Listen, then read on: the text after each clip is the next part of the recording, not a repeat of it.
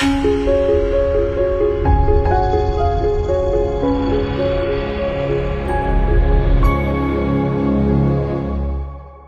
Hello，大家好，这里是科技微报，我是龙二。据外媒消息，即将在九月份发布的 iPhone 八，由于量产率迟迟没有得到改善，部分核心零部件成品率低下，导致该机发布后将延迟一个月之后才能上市。与此同时，消息还称，除了硬件问题之外，iPhone 八在软件开发方面也遇到了难处。消息还强调，相比 iPhone 七，iPhone 八在成本上至少高出了百分之四十。为了平衡价格，苹果极有可能将只保留六十四 GB 和二百五十六 GB 两个版本，而最低配的价格预计将定在八千元左右。再加上上市之初备货量不足，看样子。没个一两万，想第一时间体验肯定是没戏了。所以像我这样的穷逼就别去凑热闹了，太亏肾了。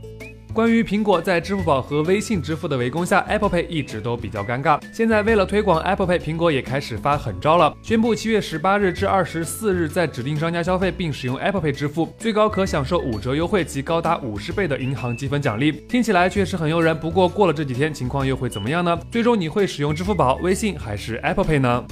当大家都把视线聚焦到 iPhone 八、三星 Note 八和骁龙八四五身上的时候，今天 Geekbench 数据库中出现了一款搭载骁龙八四零的三星手机，其型号为 SM- 杠九六零零。从单核一七八二多核四二幺二的成绩来看，其水平还不如骁龙八三五，基本上与骁龙八二幺持平。不知道这一次三星和高通葫芦里卖的是什么药啊？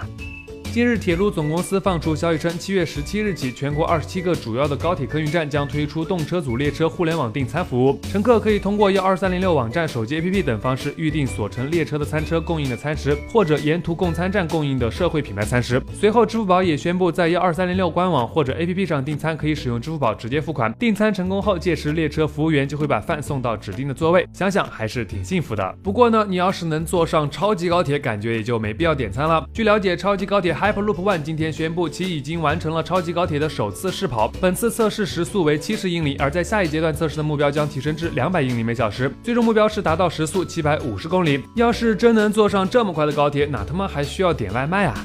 好了，以上就是本期视频的全部内容了。更多有趣的科技资讯及数码体验，欢迎大家访问我们的官方网站 v j c o m 当然，别忘了关注我们的微信公众号 v j 获取每天最新的推送。我们下期视频再见喽！